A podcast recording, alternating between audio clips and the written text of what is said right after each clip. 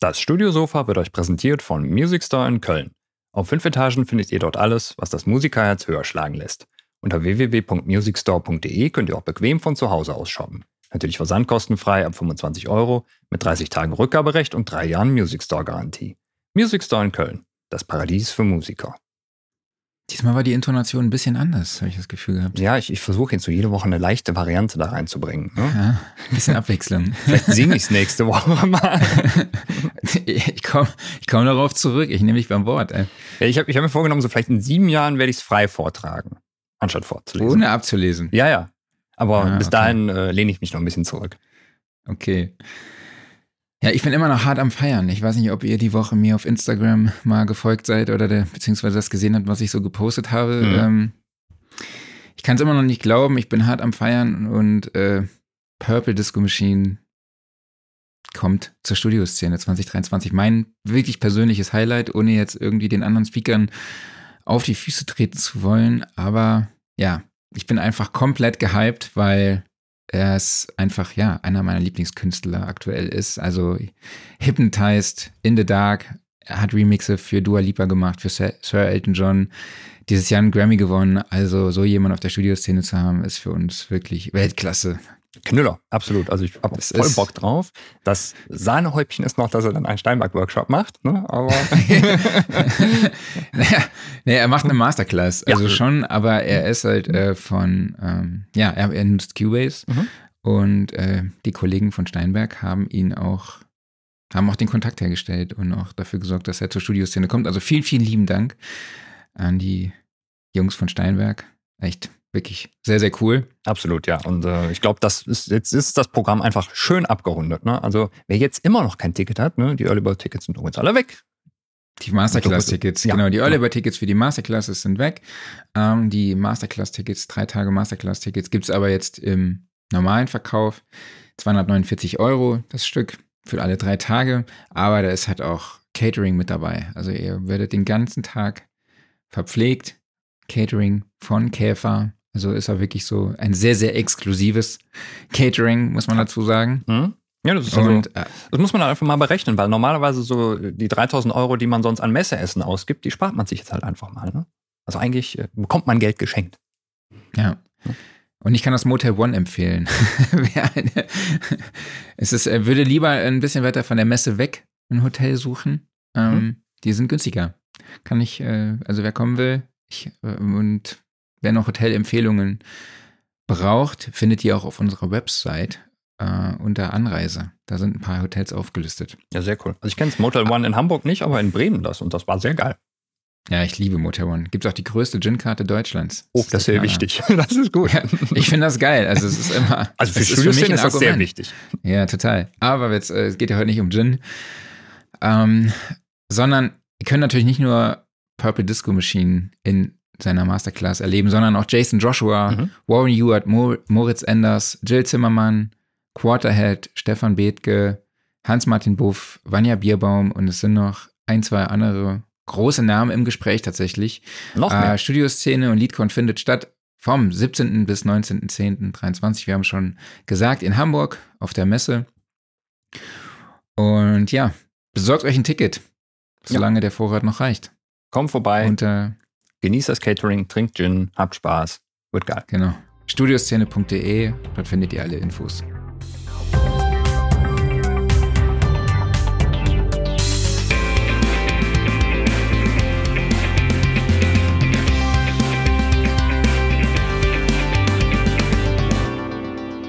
Studiosofa, der Sound and Recording Podcast, Ausgabe 165. Hallo an alle da draußen. Schön, dass ihr in dieser Woche auch wieder dabei seid. Ich lese das übrigens nicht jede Woche vor, sondern ich kann das auswendig. Äh, ich spreche wie immer mit meinem Wingman Klaus Beetz. Und ich mit dem Gin-Konnoisseur Marc Bohn. Wie, wie viel sagt man eigentlich bei Gin-Trinkern? Keine Ahnung. Aber ein Freund von mir hat mir gerade irgendwie so Windspiel oder so heißt der, glaube ich, Windspiel-Gin. Heißt der Windspiel? Ja, auf jeden Fall stand da drauf ähm, eine Note von Lavendel. Und ich bilde mir ein, diese Note Lavendel rauszuschmecken. Hm. Aber naja. Und die haben auch dann den zu, liefern auch direkt schon den das passende Tonic Water damit dazu. Also Nice. Sag mal, merkst du eigentlich, dass wir gerade einen Bogen zur letzten Episode schlagen, wo wir mit Alkohol aufgehört haben und jetzt fangen wir mit Alkohol an? ja. Ich habe übrigens gestern Abend mal das ähm, Ginger Beer getrunken. Aber es aber War- ohne Alkohol. War ja. ist alkoholfrei, ja. Ja. War, war ganz okay. ja. Ja, super. Naja, wie ihr merkt, wir haben keinen Gast. Klaus und ich sind in, im Laberwahn. Mhm. Der Gast für diese Woche hat leider spontan abgesagt. Wir mussten uns eine Alternative ausdenken und dachten, lass doch mal über die größten Lügen im Studio Ja. sprechen. Ne? Und die ihr vielleicht alle auch kennt. Also so Floskeln wie, ja, wir müssen das tun, was für den Song am besten ist. Ja, ähm, was steckt da eigentlich dahinter? Wie viel Wahrheit steckt da dahinter? Und oder ja, zu perfekt ist auch nicht gut. Ist das vielleicht eher eine Ausrede oder genauso dieses, ja, ist nur ein Rough Mix, ne? So, das ist schon mal entschuldigen dafür, dass vielleicht doch Kritik kommt. So. Ja, Ähm, oder hätte ich mal das und das Plugin, dann wird es besser klingen. Genau. Oder würde ich doch lieber mal die DAW benutzen? Vielleicht wäre es doch besser. Ja. Äh, darüber werden wir heute reden. Es gab sehr viel Feedback dazu aus der WhatsApp-Gruppe. Das werden wir auch alles hier mal anbringen. Und wenn ihr da draußen aber auch Erfahrungen mit uns teilen wollt oder auch noch Lügen habt, die, wo man sich vielleicht selber im Studio was vormacht, dann könnt ihr die natürlich wie immer in die Kommentare posten bei Facebook und YouTube. Äh, Klaus schreibt, morgen ihr zwei mal sehen, was ich noch so lernen kann. Ich glaube, heute kannst du von uns gar nichts lernen. Nee, ich glaube, heute ist keine Lernepisode. heute ist keine Lernepisode. Das ist heute der relevanteste Podcast des, der Tonstudiobranche Ja. äh, ohne Inhalt. genau, richtig. Höchstens vielleicht ein bisschen Selbstreflexion, ob man sich auch ab und zu mal selbst belügt. Genau. Ähm, sollen wir einfach mal einsteigen? Ja, machen wir. Wir müssen, glaube ich, so ein Ich glaub- bisschen unterscheiden zwischen, ich sag mal, dem einmal dem klassischen Band-Szenario und dem, ja, ich sag mal, Künstler-Selbstproduktionsszenario. Ja. Mhm. Ja, lass doch mal einfach bei den einzelnen Floskeln die Hörer Okay. und Mhm. Hörerinnen mit in die Szenerie nehmen. Ja. Ja, wir müssen das machen, was für den Song am besten ist. Oh, klingt ja schon mal gut, ne? Das klingt eigentlich schon immer gut, aber ich stelle mir dann halt immer vor, da sitzt eine Band im Studio, der Gitarrist hat noch eine Idee, da sitzt der Sänger, da sitzt der Produzent, da sitzt der Engineer und es wird dann halt einfach überlegt, okay, okay, passt das, was der Gitarrist da jetzt gerade so noch reinbringt in den Song? Vielleicht Nein. ist es was, was vorher genau noch nicht so geplant war. Im Proberaum hat man es vielleicht all die Jahre anders gespielt oder Mhm. auch vielleicht live schon das ein oder andere Mal. Mhm. Und da kommt da so, ein, so eine neue Idee und dann, ja, wir müssen gucken, was für den Song am besten ist. Ne? Mhm. Und dann stelle ich mir halt immer die Frage, ja, wer entscheidet das denn, Genau. was Wer für den Song das? am besten ist? Wer kann denn da objektiv sein und dann sagen, nee, das passt nicht oder passt nicht, weil ich gehe davon aus, dass der Gitarrist, wenn er es spielt, ultra geil findet Mhm. und das, was ich auch immer als Gitarrist gespielt habe, war dann auch immer ultra geil, aber es kam dann immer die Frage, äh, ist das, ist das für den Song am besten? Ja, Mhm. aber ich war natürlich dann immer der Meinung, ja, es ist für den Song am besten. Ich bin Natürlich. mir auch immer noch sicher, dass es für den Song am besten gewesen wäre. Mhm. Aber es gab dann immer Leute, die sagen, nee, ist es nicht. Aber Mhm. ich stelle dir dann mal die Frage, wer entscheidet denn, was für den Song am besten ist? Also ich würde jetzt mal sagen, entweder schei- entscheidet man das gemeinsam, also wenn alle Bandmitglieder sagen, ja, jetzt ist es wirklich besser, dann kann man auch davon ausgehen, dass es vielleicht wirklich besser ist.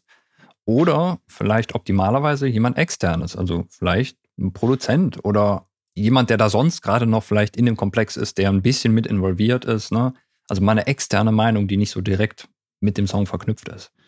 Und was meinst du, sind entscheidende Faktoren daran, dass etwas für den Song besser oder vielleicht schlechter ist? Ich glaube, es ist ein bisschen genreabhängig. Also, ne, sagen wir mal, wir machen jetzt einen, ähm, wir machen einen Popsong. Ne? Da ist vielleicht jetzt das in der aktuellen Zeit das drei Minuten Gitarrensolo, was da jetzt eingebaut werden soll, nicht förderlich. Ne? Also, Warum? weiß ich auch nicht gerade. Fiel mir so als Beispiel ein. Ne? Also, äh, es, es muss halt zur Thematik des Songs passen. Es, es muss zur Stimmung des Songs passen. Wenn, wenn das Ganze live präsentiert werden soll, dann sollte es das vielleicht auch, dann sollte es auch live umsetzbar sein. Also, das, das klingt jetzt alles schon nach größeren Änderungen. Also, wenn es jetzt nur einfach ist, irgendwie, keine Ahnung, wir, wir ändern zwei Töne oder sowas, dann ist das wahrscheinlich noch relativ easy machbar. Ne? Mhm. Aber es ist, es ist glaube ich, stark situationsabhängig. ja, ich glaube auch, dass es auch. Ich glaube, man kann es nicht pauschal beantworten. Ja, ich glaube, dass Gitarristen dazu neigen, ähm, habe ich gehört, dass viele Leute das sagen, Gitarristen dazu neigen, vielleicht doch ein bisschen zu viel machen. Ja, also mhm. dann halt vielleicht Achtelnoten spielen, was sich dann halt vielleicht äh, irgendwie mit anderen Instrumenten in die Quere kommt. Ne? Und dann muss man ja, glaube ich, sehen, okay, ähm, das Lick oder das Riff ist vielleicht separat geil, aber im Kontext beißt es Kontext beißt es sich vielleicht mit anderen Instrumenten oder vielleicht haut es sogar voll in die Vocals rein. Mhm. Und ähm, ich glaube, das sollte man dann doch schon, da sollte man versuchen, objektiv zu sein. Ja. Und das auch, ich glaube, da braucht man echt Erfahrung und ein Gefühl dafür. Ja, glaube ich auch. Also, beim Drumming ist es ja ähnlich. Also ich meine, es ist cool, dass du irgendwie alle zwei Takte einen Fill spielst oder sowas, aber ich glaube, das wird irgendwann anstrengend. Ne? Also gerade da ein solides Fundament schaffen und dann hast du ab und zu mal so deinen kleinen Moment, wo du glänzen kannst, aber der Rest sollte dann doch eher so die Basis bilden. Ja, und ich glaube, Kompromisse eingehen ist da auch ja. ein ganz großes Thema. Ne? Auch Ego ein bisschen zurückschrauben und auch auf die Meinung vielleicht des Produzenten oder vielleicht auch des Engineers dann auch einfach mal vertrauen. Mhm. Aber, aber manchmal stelle ich mir auch die Frage, sollte man nicht den Hörer entscheiden lassen? Das wäre ja eigentlich geil, ne? Also, also so interaktiv mit dem Hörer zusammen einen Song entwickeln.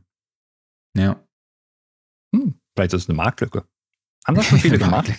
Ja, ich denke schon. Oder? Ja, ich denke also, auch. Also, ich meine, gerade machen noch so Proberaumkonzerte vorher und so ein Kram. Ja, also ich meine, seit, seit irgendwie äh, Twitch am Start ist oder sowas, äh, werden das sicherlich Leute gemacht haben. Ne? Aber ich glaube, ich, ich, kann mich jetzt noch nicht erinnern, dass das ein großer Künstler mal gemacht hat. Ja.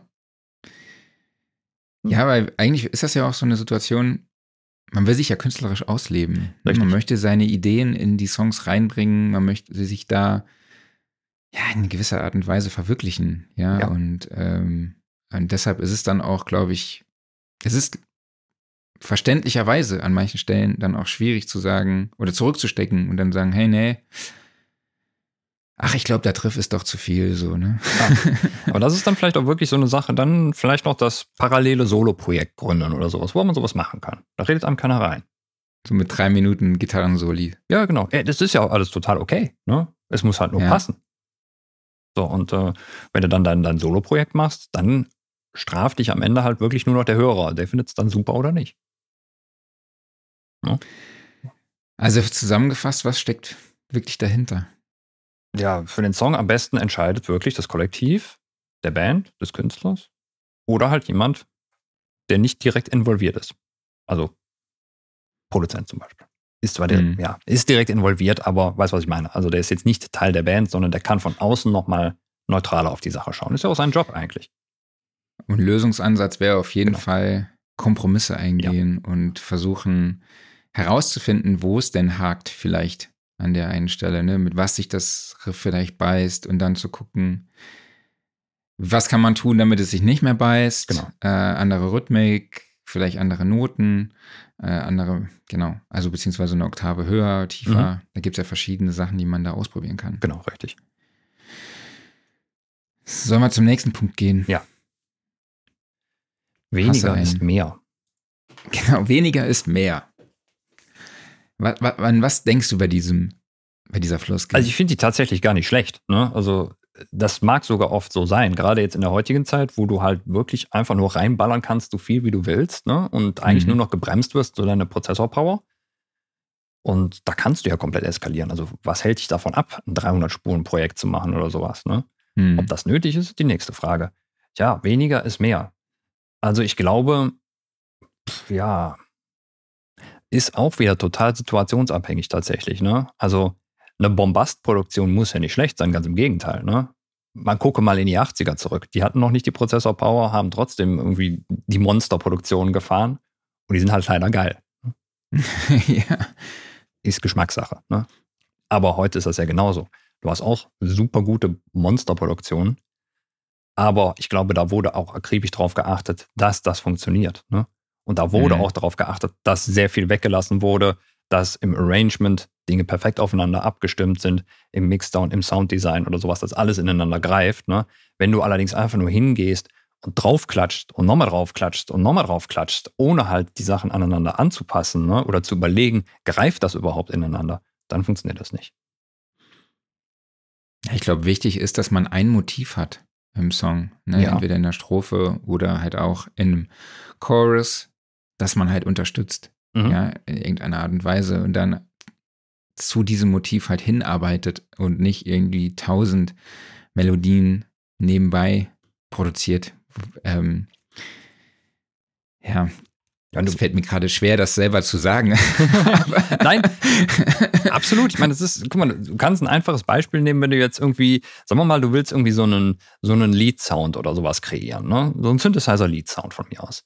Und dann gehst du halt oft vor, dass du sagst, okay, du nimmst mehrere Layer und baust aus denen halt einen Lead-Sound zusammen. Wenn du die einzeln hörst, dann möchtest du aber eigentlich vielleicht oft nicht, dass die so ein bisschen dünn klingen, sondern du nimmst irgendwie, sag mal, du, du nimmst einfach Presets, ne? Nimmst Preset mhm. A, B, C, D, ne? Die klingen alle fett direkt. So, wenn du viermal fett nimmst und übereinander legst, dann äh, ist vielleicht zu fett, ne? So. und daher fängt es dann halt an. Also dann genau zu entscheiden, zu sagen, okay, ich nehme wo was weg, ne? Oder noch anders, ich suche gezielt Presets, die ein gewisses Spektrum abdecken. Also beispielsweise das eine nehme ich nur für die Attack des Sounds. Ne? Das andere mhm. betont die Mitten. Das andere ist nur irgendwie so für das Glitzern in den Höhen zuständig. So, und wenn du die dann einzeln und solo hörst, ne, dann machen die keinen Spaß, ne? weil es dann halt einfach vielleicht zu wenig ist. Aber das, darum geht es ja gar nicht. Es geht ja einfach um das Gesamtkunstwerk. Ne? Und mhm. dann funktioniert es. Aber ist es vielleicht auch nicht manchmal eine Ausrede, so dass ich einfach jetzt zu faul bin oder vielleicht auch uninspiriert, da noch mehr reinzuballern? Also zum Beispiel auch, ich kenne das jetzt im Studio, der Audio-Engineer mhm. sitzt da, der Gitarrist macht den 20.000. Take, hat noch die 100.000. Idee und der Engineer oder der Producer sagt zu dem Gitarristen, weniger ist mehr. also, weißt du. Ja, das, das, kann natürlich sein. Ähm, möglich ist es. Da ist dann natürlich die Frage wieder, ist es denn dem Song dienlich? Genau. Wenn es das wäre, dann äh, ist es eine eindeutige Lüge. Ne? Ansonsten, ja, ist, glaube ich, auch gar nicht so einfach zu beantworten. Ne? Also ich würde sagen, naja. generell ist schon weniger ist mehr, wenn Absolut. du nicht genau weißt, was du tust. Wenn du nicht genau weißt, was du tust. Ja, und ich glaube, das sollte man wissen, was man tut. Ja. ja. Mhm. also ich will mich da auch gar nicht davon mhm. frei reden. Nee, also ich habe jetzt nicht. neulich auch nochmal eine Gitarre eingespielt, wo ich dann dachte, ach, die klingt geil, dann habe ich sie im Mix gehört. Mhm. Und dann fand ich sie irgendwie doch nicht so geil. Und dann hat habe ich sie aber, haben wir sie mal rausgenommen und dann hat aber trotzdem was gefehlt. So. Mhm. Und es war dann einfach nur, dass sie jetzt so ganz leicht im Hintergrund ist, weil sie so ein bisschen einfach treibt. Mhm. Ne? Und da war, hat Waldemar auch sehr guten Input geliefert. Also Waldemar hat den Track gemischt. Wird es demnächst auch mal zu hören geben. Mhm. Und ähm, da hat Weidemar dann entschieden, was für den Song am besten ist. Ja, perfekt. Aber er ist dann der dann Externe auch, gewesen. Ne? Ja, ich habe dann auch so eine Melodie gespielt und ähm, so eine mega aufwendige natürlich. Er meinte, ja, ein bisschen weniger ist halt mehr. Mhm. Vielleicht spielst du mal Achtel durchgängig und nicht irgendwie so ein Gefuddel. äh, also keep it simple. Mhm. Keep it simple ist eigentlich auch so ein Ding. Haben wir gar ja. nicht dabei. Mhm. Müssen wir eigentlich auch noch diskutieren. Keep it simple ist genau ist auch noch so eine Floskel. Ja, keep it simple. Aber gehört da wahrscheinlich auch, auch so, ist ja. also dieses vielleicht weniger ist mehr, gehört da so ein bisschen mit dazu. Ne? Mhm. Man muss halt echt immer gucken, wo es passt. Ne? Ähm, es gibt halt einfach Genres, da ist halt nicht weniger ist mehr. Ne? Und da kann man auch nicht simpel machen. Also wenn jetzt äh, die simple Proc-Band unterwegs ist, dann hat sich vielleicht auch im Genre vertan. Aber andererseits auch wiederum, du kannst ja komplex sein, aber trotzdem noch straight. Ne? Mhm. Also ich finde es zum Beispiel immer total super, wenn ich mal irgendwie einen, einen Prog-Song höre und der ist so, ich sag mal, der ist, der ist so Radio-Rock-mäßig. Ne? Also der ist komplex, ne? den kannst du voll so ins Progressive-Genre einmal, da sind genug Spielereien drin, aber mein Gehirn verknotet sich nicht, weil irgendwie nach dem 17 Neuntel-Takt direkt noch ein 3 äh, Sechstel folgt oder sowas, ne? Sondern es ist irgendwie doch noch alles fassbar. Ja. Da ist es dann wieder so, ja. Naja. Ja, in der heutigen Popmusik braucht man auch, glaube ich, gar nicht so viele Spuren. Man braucht halt einfach dieses eine Riff oder dieses eine Motiv, was man unterstützt. Und dann äh, kannst du da auch mit 60 Spuren was Gutes reißen. Brauchst keine 300. Genau. Wenn du halt dieses eine Ding hast, ne, also auch, nimm mal eine begnadete Sängerin oder sowas, ne, du kannst den Rest im Endeffekt auch weglassen schon fast. Mhm. Das ist dann schmückendes Beiwerk noch drumherum. Ne? Aber wenn da das eine Ding ist, was strahlt, dann musst du das noch so ein bisschen schön verpacken und gut ist. Ja. So. Nummer drei haben wir noch. Ja, das, das finde ich eine komische Sache, muss ich sagen. Echt? Zu perfekt ist auch nicht gut. Also, Ich finde, ich find, das, ist, der- das ist das, was ich, also, das ist für mich die größte Lüge. Also, was heißt größte Lüge? ich, ich check das Ich- nicht ganz. Also, Man sagt doch oft, also für mich ist es eigentlich nur eine Ausrede, dass der Sänger übelste Timing-Schwankungen hat oder Probleme bei der Intonation hat oder äh, der Drummer es einfach nicht packt, den Song Ach. auf Klick zu spielen. okay. Und dann ja. sagt man, ah ja, zu perfekt ist auch nicht gut. Es muss ja so ein bisschen Jetzt. authentisch sein, ein bisschen Charakter haben, ne? Die Kick darf ein bisschen off sein und so. Und ich finde, das manchmal ist das echt einfach so eine Ausrede. So, ja, der Drummer kriegt's halt einfach nicht hin, Leute. Ja. Es ist halt so. Ja, Oder jetzt- der Sänger ich's kriegt's halt auch nicht hin. Oder die Gitarrist schafft's nicht, weil er einfach Fingersitz nicht geübt hat. So. Also, weißt du, was ich meine? Ja, klar. Also ich, ich war bei der Produktion, du, weil viele sagen so, ah, die ist zu glatt gebügelt, die ist zu schön, die Produktion. Und ich denke so, das ist so. doch geil, dass so gut klingt. Ist auch super. Ne? Also klar, vielleicht muss jetzt irgendwie die hinterletzte Garagen-Punk-Kombo, die muss vielleicht nicht perfekt klingen. Ne? Einfach damit es authentisch ist. Verstehe ich. Ne? Ja. Aber bei einer sehr guten Produktion, wo du halt einfach weißt, das gehört da so, ne? Und wenn du dann sagst, ey, das, das klingt aber schon zu gut. Da habe ich jetzt nicht verstanden, warum soll das denn nicht gut klingen? Ist doch super, wenn es gut klingt, da freue ich mich doch. Aber klar, ja, ja, das natürlich als, ne? als Ausrede nehmen, also wenn du äh, zu irgendwas nicht in der Lage bist, es zu machen, und sagen, äh, muss ja auch nicht zu perfekt sein. Das ist wirklich, Ja, ja, genau. das ist eine eindeutige Lüge. Genau, aber da kommen wir gleich nochmal zu einer Variante, zu einer Sache, die da so ein bisschen drauf aufbaut. Ähm, vielleicht nehmen wir die dann direkt mal als, als nächstes mit auf. Ich würde aber jetzt Ähm. erstmal noch kurz fragen, wie geht man denn mit sowas um? Ne? Ja, eigentlich ist das eine gute Floskel, Ja. dann halt einfach zu sagen, ja, zu perfekt ist auch nicht gut. Ähm, und dann, so wie Florian Kasten schreibt, ist eigentlich der nächste Punkt, wie fix it in the mix. Stimmt, das wäre tatsächlich das nächste, ne? Aber das ist ja wirklich ein guter Punkt. Also äh, an dem Punkt müsste man doch eigentlich wirklich sagen, okay, wenn man zu irgendwas nicht in der Lage ist, der Sänger äh, kriegt es nicht gebacken, äh, der Drummer ist nicht in Time oder sonst was. Ja, was macht man dann? Ne? Also klar, gerade Rücken kann man immer, ne? geht irgendwie. Aber Ja. ist das wirklich der beste Ansatz? Ist es der beste Ansatz, wenn man sagt, okay, die Produktion muss jetzt durchgezogen werden, die muss raus und sowas? Klar, dann geht es nicht anders, ne? Aber ist das nachhaltig für den Künstler oder für die Band? Ja, also ich glaube, dass es für die Kommunikation im Studio schon gut ist oder für die Stimmung im Studio, wenn man sagt, ja, der war gut, den nehmen wir. Mhm. Ähm, zu perfekt ist auch nicht gut, das macht einen Charakter aus. So. Und im Hinterkopf weiß man eigentlich, okay, ich kann das im, im Mix fixen Mhm. mit Autotune, mit irgendwie Drum Replacement oder Timeline-Geschichten. Das ist vielleicht dann der Fall, wenn du sagst, okay, ich ziehe das jetzt durch und danach sehe ich den Künstler nie wieder. Ne? Aber wenn du jetzt sagst, okay, prinzipiell eine coole Truppe, möchte ich auch gerne wieder mitarbeiten, nur beim nächsten Mal wäre es halt geil, wenn so ein bisschen besser Wenn die mal vorbereitet üben würden. Wenn die mal üben würden, genau. Ne? So. Und dann muss man das doch irgendwie so ein bisschen, ja, kommunizieren. Macht man das dann abends nach einem Bierchen, wenn alles im Kasten ist, ne? Oder, Wahrscheinlich. ja, dann schon wieder beim Alkohol. Furchtbar. Wie? Ja, Vielleicht ist auch der Alkohol schuld, dass das, äh, der Sänger nicht in Time war. genau. Das so durchaus dass- vorgekommen sein. Ja, Aber ja, ja. schwierig. Wie- schwierig. Ja, ich würde es nicht in der Session ansprechen. Ne? Hm, ich nee, glaube eher so, we fix it in the mix, Ja. denken. Oder so wie Marcel sagt, einen machen wir noch zur Sicherheit, was so viel bedeutet, so, ja, die letzten Takes waren scheiße. Oder, Eins zur äh, oder, ja, Marcel schreibt aber halt auch, äh, der Take war es. Mhm. So, nachdem der Künstler hängen geblieben ist und die letzten 28 von 30 Takes schon identisch gleich klangen. Ja. Äh, manchmal muss man den Anschluss geben, um aus dieser Schleife rauszukommen. Absolut. Ne? ja, ja, klar. Ne? Ein Take machen wir noch. Kann ja sein, durch, durch irgendeinen Crash äh, Take 27 kaputt geht. Genau. Der Take war schon super. Der Mhm. war richtig gut, aber einen, den einen, den machen wir noch zur Ja. Sicherheit. Ne? Das kannst du, glaube ich, nur dann wirklich Fall. machen, wenn du merkst, halt, der Künstler steigert sich tatsächlich immer mehr und der wird auch wirklich immer besser. Ne? Und dass du einfach schon denkst, okay, Ja. das war schon so geil, ja, vielleicht überrascht er mich und haut noch einen raus. Ne? Das wäre, glaube ich, so der Das kann natürlich sein. Ne? Mhm. Wobei ja oft die Probetakes die besten sind. Ne? Also es war, Ja. Mhm. also deshalb immer schön von Anfang an mit aufnehmen, alles einfach aufnehmen, so jeden einzelnen Take, auch Soundcheck schon. Da können schon die Takes, die es am Ende werden, dabei sein. Mhm.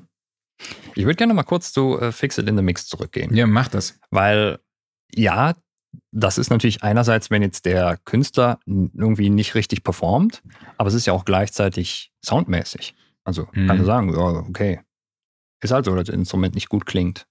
Kriegen wir im Mix noch irgendwie glatt gebügelt. Aber muss das sein? Ne? Also kann man nicht direkt mit einem guten Signal rein. Klar, ist nicht immer möglich, weil vielleicht ist halt einfach, das Instrument gibt nicht mehr her, Mhm.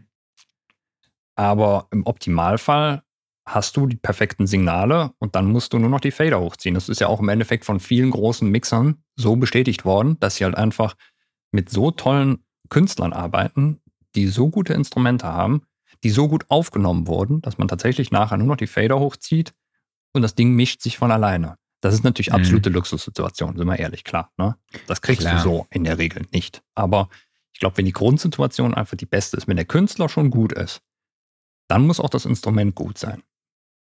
Und da muss man dann irgendwie was für tun. Oder wenn du halt merkst, okay, der Künstler haut da voll einen raus, aber der Sound ist einfach noch nicht so richtig, haben wir eine Möglichkeit, vielleicht das Instrument zu verbessern, auszutauschen. Ne?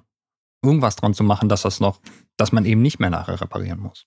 Ja, oder Punch-In zu machen. Ne? Einfach die, genau die Stelle nur durchgehen, die halt passt, äh, die halt vielleicht nicht so cool ist und die einfach im Loop machen. Vielleicht ist es ja irgendwie durch ein Umgreifen bei der Gitarre, weil es echt ein schwieriger Griff ist oder so, ja, oder irgendwie ein Drumfill, Ja, das- halt gerade. Das wäre ja wieder spielerisch, sondern mir ging es jetzt einfach um den Sound. Ach so, um den Sound. Genau. Du, okay. Also da kann es ja wirklich sein, dass halt, du hast einen begnadeten Gitarristen, aber sein Instrument gibt halt einfach nicht 100% das her, was der Song braucht. Ne? Aber vielleicht gibt es dann im Studio-Fundus eben so, eine bessere Gitarre, die mehr passt. Ne? Wenn er Bei damit mir, klarkommt. bei mir geht es eher um die Performance des Künstlers. Also was ist, wenn Auch. der Künstler es nicht ähm, Mhm. schafft, weil es vielleicht wirklich total schwierig ist im Studio, hören sich die Sachen. Es ist einfach so, ne? Da wird seziert im Ja. Studio. Dann hört man die Flöhe husten, sage ich mal. Stresssituation. Ne? Stresssituation, ne? Aufnahmedruck kennt ja jeder. Ja, Uhr tickt und sowas. Ne? Klar, dann muss halt Genau. nachher Editing ran. Ist auch okay. Ja, aber ich glaube, man muss halt schon gucken, dass man auch editierbares Material halt einfach hat. Mhm. Ne, so, und dass man nicht sagt, okay, bei dem Part, da habe ich jetzt gar nichts, was ich irgendwie nehmen kann. Ne? Dann muss man halt gucken, okay, schon, vielleicht auch schon beim Recording halt kommen Mhm. und dann halt überlegen, was kann ich denn zusammenführen und wo fehlt mir vielleicht noch was und dass der Gitarrist oder der Drummer oder der Sänger dann halt eben nur den Part nochmal einsingen und vielleicht auch im Loop, sodass man nachher nochmal verschiedene Varianten hat. Mhm. Ja, kommt auch direkt passender Kommentar von Apusven. Fix It in the Mix wird nach meiner Erfahrung immer mehr werden, wenn man nicht so viel oder so gutes Equipment am Start hat. Dann muss man ordentlich Mhm. nachbearbeiten. Ja, stimmt. Ne? Ich meine, das Gute ist, das Equipment wird immer besser. Ne? Es wird immer günstiger und immer besser. Aber du hast natürlich völlig recht, einfach wenn es nicht sitzt vom Sound her, dann musst du nacharbeiten. Und wenn du direkt schon mit gutem Signal reingehst, dann ja, easy. Ja. Ja, von Apusven kam vorher noch ein, ne, ein cooles Kommentar, cooler Kommentar. Vielleicht kannst du den auch noch. Ja, ich ich trinke mir gerade ein. Schlückchen mal, blende du mal den Kommentar ein. Genau, ich blende ihn mal ein. Mhm. Äh, man muss aber sagen, dass einige berühmte Künstler so aus den 60ern oder 70ern auch nicht immer im Timing waren mit Stimmt. Gitarre oder Drums. Habe ich herausgefunden, nachdem ich mit AI den Song zerlegt habe. Ja, das stimmt natürlich. Ja, ne? absolut. Ich glaube eben, man hat gerade so auf die 60er, 70er hat man einen sehr nostalgisch positiven, romantisierten Blick. Ja, aber du musst es auch da einfach gut sein als Musiker, glaube ich. Weil Ja, es halt ja, einfach klar. diese ganzen Möglichkeiten der Nachbearbeitung gar nicht gab. Ne? Da musstest du halt performen. Das Mhm. stimmt, ne? aber gleichzeitig wurde auch sehr viel durchgewunken. Einfach weil es halt noch nicht anders ging. Ne? Ja. Und äh, ja, nee, das ist, das ist glaube ich, so, ja, es ist beides vorhanden. Ne? Mhm. Ja, Klaus schreibt auch noch mal, tja, leider gibt es kaum noch Sängerinnen und Sänger, die mit ihrer so richtig umgehen können. Stimme wahrscheinlich, oder Mhm. bin ich falsch? Doch, ich Kein schon. Wunder, dass Autotune so gehypt wird. Ich höre auch Autotune immer öfter live. Also der Sänger von Blink, ne? Mhm. Auch wenn ich Blink liebe, ihr seht es ja im Bild, ähm, denkt ein Poster. Aber der eine Sänger, Tom DeLong, er kann halt einfach nicht gut singen live. Mhm. Das ist halt einfach so. Das wissen auch alle Blink-Fans. So, Mhm.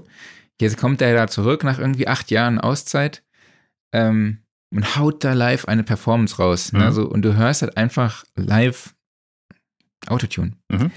Also vor allem bei manchen Songs ist es halt echt so krass, dass du Autotune deutlich hörst. Mhm. Und das ist halt schon, hört man halt leider immer öfter. Und es ist nicht im Sinne von Autotune soll als Effekt wahrgenommen werden. Nee, es soll nur live Ja. eigentlich besser klingen. ja, wenn es ein Effekt ist, ist es ja, Ja, das ist geil ne, so Apache oder was Ja. weiß ich, keine Ahnung. Ne, da ist es ja ein Stilmittel Klar. Mhm. mittlerweile. Immer noch. Ja. Seit 98 oder so gefühlt. Ja. Keine Ahnung. Ähm, genau.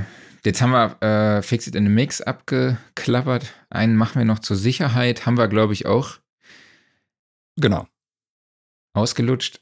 Und ähm, mein Liebling Mhm. kommt jetzt. Also einer meiner Lieblinge neben ähm, Weniger ist mehr, ne, beziehungsweise war, mein, war, war ja eigentlich, äh, was ist für den Song am besten? Das Mhm. war so mein, mein Highlight. Aber das nächste Highlight ist für mich, ist nur ein Rough Mix. Also Szenerie, Ja. der Mixing Engineer gibt den ersten Mix ab und sagt, ist nur ein Rough Mix. Das finde ich ein ganz, ganz schwieriges Ding. Ja. Weil Also, in den meisten quasi Fällen bist du dir doch sicher, dass der schon gar nicht schlecht ist, der Mix. Genau, sonst würdest du ihn ja nicht abgeben. So das ist der erste Mix, wo du sagst, hey, Ja. das ist die Richtung, Mhm. so die wir gehen. Mhm. Wenn ich einen Rough Mix, wenn ich einen Mix abgebe, so dann sage so ein Rough Mix, dann sage ich, würde ich jetzt mal so sagen, dann ist der bei 85 Prozent. Mhm. Ne, so, dann ist da wirklich, da ist schon irgendwie Lautstärkeverhältnisse passen so für mich, da sind irgendwie ähm, Frequenzkollisionen, also da hat jedes Instrument seinen Platz einfach. Mhm. Vielleicht geht es nur noch ein bisschen um Lautstärkeverhältnisse, die der Künstler vielleicht anders sieht oder minimal Soundveränderungen. Mhm. Ne? Ähm, aber wenn man einen Mix abgibt, dann immer zu sagen, ja, es ist nur ein Rough Mix, das ist schon so eine Entschuldigung dafür, also für die folgende Kritik, die auf jeden Fall kommen wird, weil es meistens irgendwelche kleine Korrekturen halt gibt, oder ähm, ja schon diese Erwartungsdämpfung einfach. Ja. Ne, Die, die, diese, das Dämpfen der Erwartungshaltung des Künstlers, wenn Mhm. er den Mix zum ersten Mal hört. Mhm. So, also Leute, lasst das doch einfach, lasst den Spruch. Also ich glaube, wo man Sagt, ihn, hier kommt. ja, wo, Ja. wo man ihn, glaube ich, bringen kann, ist einfach die Situation zum Beispiel im Studio. Du nimmst einfach so ein paar Guide-Tracks oder Pilotspuren auf, ne? Jeder Künstler darf mal kurz, damit man Spuren zur Orientierung hat, du ziehst die Fader hoch, du machst von mir aus ein bisschen grobes EQing, dann hört man den Song ja schon einmal. So, ne? Aber das sind ja noch nicht die finalen Aufnahmen. So, und da kannst du sagen, das ist ein Rough Mix. So. Oder von mir aus auch, wenn du die ersten paar Instrumente aufgenommen hast und du hast schon mal irgendwie währenddessen ein bisschen mitgemixt, eingestellt, okay, ne? Mhm. Das ist, glaube ich, auch noch Kategorie Rough Mix, aber nicht mehr, wenn alles im Kasten ist, wenn alles editiert ist und du machst dann den ersten Mix, das ist dann nicht mehr der Rough Mix, würde ich so sagen. Würde ich auch sagen. Für mich ist ein Rough Mix, die Band geht aus dem Studio raus und der Mixing oder der Recording Engineer gibt denen halt einfach einen Bounce mit von dem, was sie aufgenommen Genau, haben, so wie ja. sie es aufgenommen haben. Das ist ein ist für mich Mix. theoretisch so, Mhm. ein, so ein Rough Mix. Und was der Mixing Engineer dann als Revision 1 abgibt, ist für mich eigentlich kein Rough Mix Nee, mehr. Das ist dann die erste Version. Genau. Ähm, haben wir. Haben, Haben wir zu dem Thema wir. noch was? Nee, Nö, ne? nö, nö. So, dann haben wir, war nur der First Take. Ja, kann man sagen. Ist Eigentlich auch so eine Ausrede. Ist eine Ausrede, ne? So aber ich meine, ist so okay. Du kannst ja erstmal warm spielen. Das solltest du vielleicht vor der ersten Aufnahme machen, aber ey, das erste Ding verhauste. Ist okay. Oder das heißt, besser bekomme ich es nicht hin. Ey, das wäre schlecht, wenn du das beim ersten Mal sagst. du kannst doch nicht beim siebten Mal sagen, so, ey, das war nur der First Take. Also, ich glaube, das erste Ding zu verhauen, das ist, das ist völlig okay. Kannst du machen. Ne? Ist kein Problem. Und ich glaube, dann ist auch gefragt von jedem so, ey, easy, war der First Take, ne? Entspann dich. Mach nochmal. ja. Also den finde ich nicht schlimm, muss ich sagen. Ja, bei YouTube sind ja einige gerade wirklich sehr aktiv. Aber Vielleicht habt ihr auch noch so Floskeln. für uns, die ihr öfter mal im Studio hört oder vielleicht überlegt ihr euch selber mal irgendwie so Situationen, in denen man sich vielleicht selber so ein bisschen anlügt. Würde mich mal interessieren. Ich lüge mich permanent an irgendwie hier. ja. Gut, wir leiden ja sowieso unter Imposter-Syndrom. Ja, ja, aber das ist noch nicht mal Imposter-Syndrom, würde ich sagen, weil das hieß ja dann ja wiederum, äh, wenn ich jetzt sage hier, das ist immer noch nicht so gut, dass es in Wirklichkeit geil ist. Aber ich glaube, ja, man. Du äh, leidest unter mangelnder Selbstwahrnehmung, glaube ich. Das kann sein, aber äh, nee, also ich glaube, man belügt sich permanent irgendwie, was die Arbeit angeht. Und das ist auch zu einem gewissen Grad okay. Ne? Also, Lass uns da mal am Schluss drüber reden. ja, ja, stimmt. Das eigentlich. Ne? Können wir nachher noch das ist, philosophieren. äh, können wir am Schluss noch mal ein bisschen philosophieren. Wir haben noch so viel auf der Uhr, ey. Wir sind schon wieder bei 35 Minuten. Ich dachte, das wird heute ein Guck mal das ist, das ist eine schöne Richtlinie hier von About Blank TV. Für mich ist es kein Rough Mix, wenn meine CPU-Kerne durch diverse Plugins total überfüllt sind. Hast du völlig recht.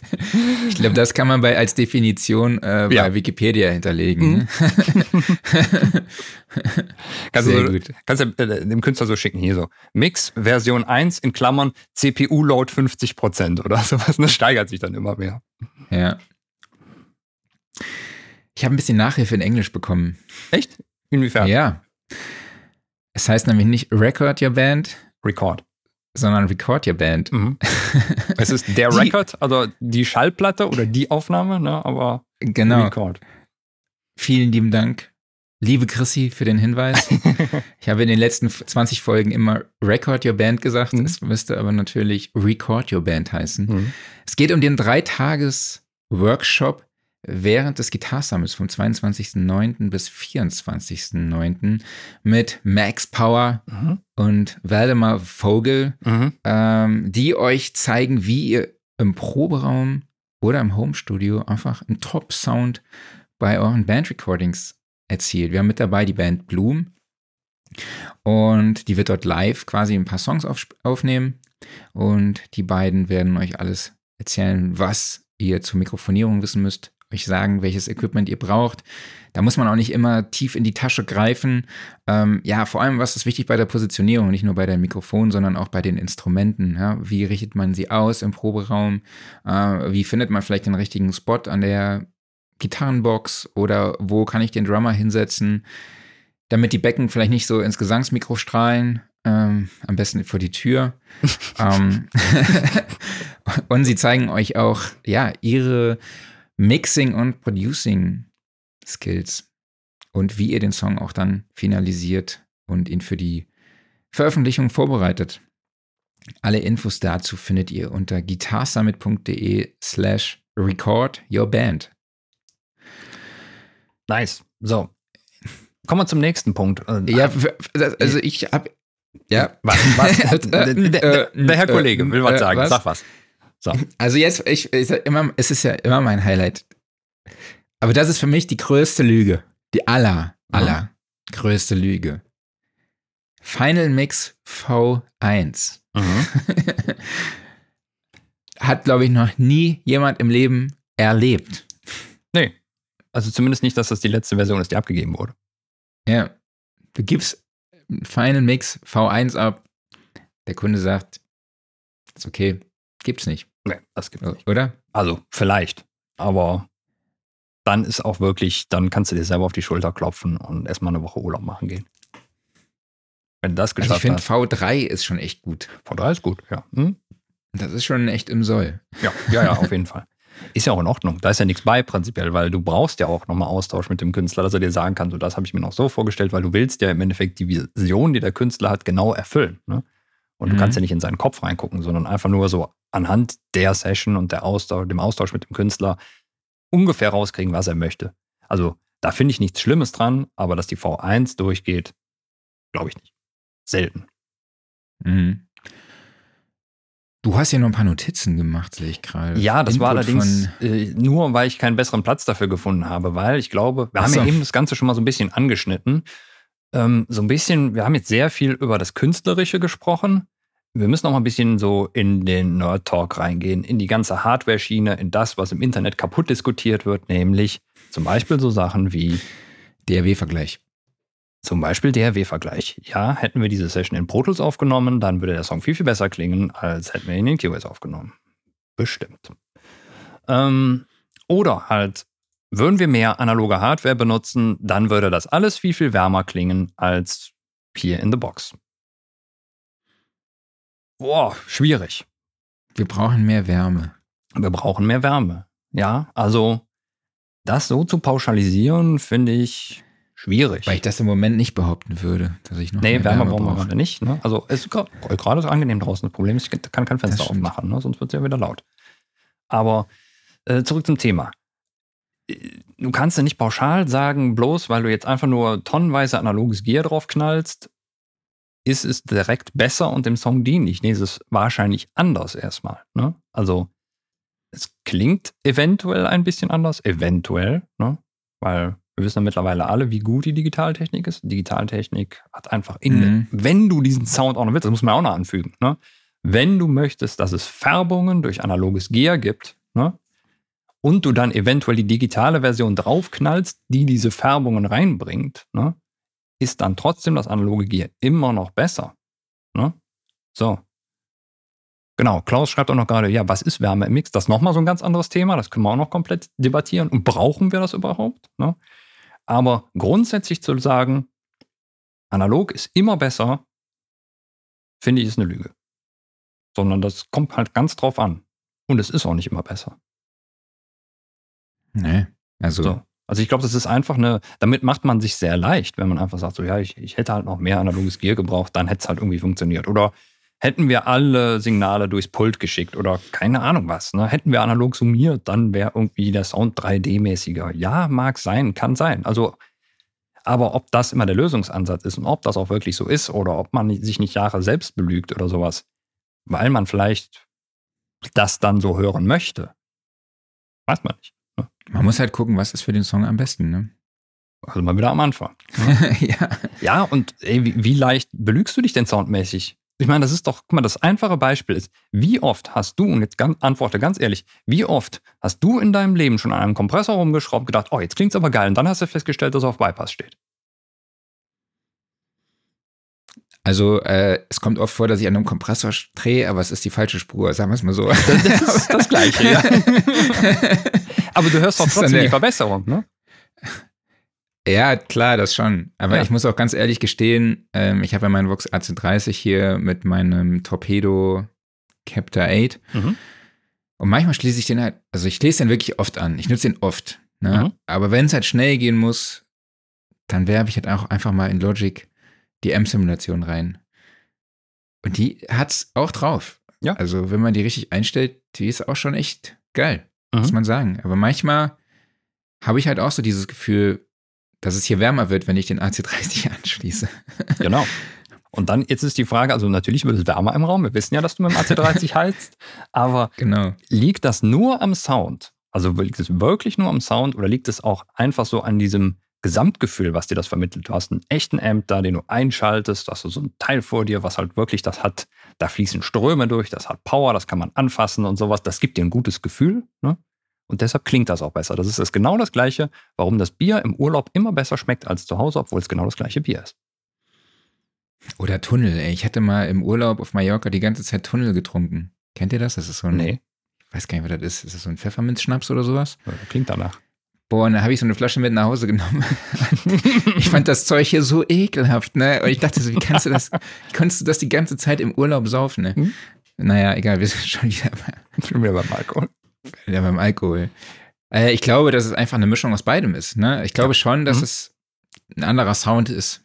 Ist es. Das heißt aber nicht, dass du den Sound vielleicht nicht mit dem Plugin auch hinbekommen würdest. So. Richtig. Ähm, aber klar, du hast halt mit einem Amp ein ganz anderes Spielgefühl. Ne? Mhm. Da, wie du schon gesagt hast, da leuchtet was am Amp. Der Amp, der brüllt und ähm, ich merke hier zum Beispiel wenig, weil im Prinzip schleife ich ja alles durch. Ich habe die Box ja nicht laut, weil sonst würde das Haus hier Mhm. zusammenfallen, ähm, wenn ich da verzerrt aufnehme. Aber deshalb habe ich hier auch gar nicht so dieses Spielgefühl, weil der Amp im Hintergrund steht und brüllt, so wie man es im Studio halt hat. Und ich finde, es im Studio macht es schon einiges aus, so wenn man da so ein Monster, ich weiß jetzt, da steht so ein Monster in einem Aufnahmeraum, das einfach ultra laut ist, hat den geilsten Sound der Welt, den man sich so vorstellen kann. Ne? Man denkt dann so an die ganzen Gitarristen, die Mhm. da auch ne, die ganzen Gitarrengrößen, die auch mit solchen Amps aufgenommen haben, äh, ist vielleicht halt auch noch in einem geilen Studio, ne? Aber ja, ich glaube, Ich komplett bei wenn man seinen Sound gefunden hat, und es ist ja egal, wie man ihn erzeugt, ne? Solange, wenn man ihn geil findet. Also das ist das Ding, ne? Es es ist nicht grundsätzlich das eine besser als das andere, sondern das eine hat hier Vorteile, das andere hat hier Vorteile. Und man muss immer gucken, was passt gerade zur Situation. Ne? Und man kann nicht pauschal sagen, das eine ist immer besser.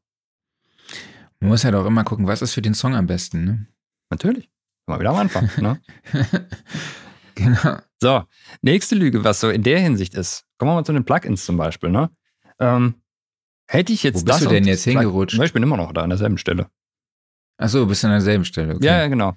Gab es auch gestern Abend noch vom lieben Daniel Graumann die Inspiration. Er sagte so schön, ja, hätte ich mal das aktuelle Native Complete Bundle, dann würde ich bessere Songs schreiben. Hm, klar. Weil dann hast du halt alles. In bestmöglicher Qualität. Ne? Dann hast du das Mhm. ganze Orchester bei dir zu Hause. Wer soll ich noch aufhalten?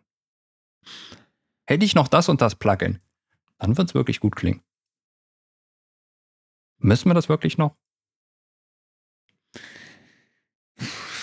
Also, um bessere Songs zu schreiben, glaube ich nicht.